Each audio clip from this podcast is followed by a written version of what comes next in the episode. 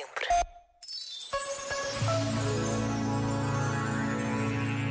Por vezes, as frases mais curtas, as palavras mais claras, ganham uma dimensão maior, colocam-se sobre questões que nos inquietam, sobre verdades que nos despertam.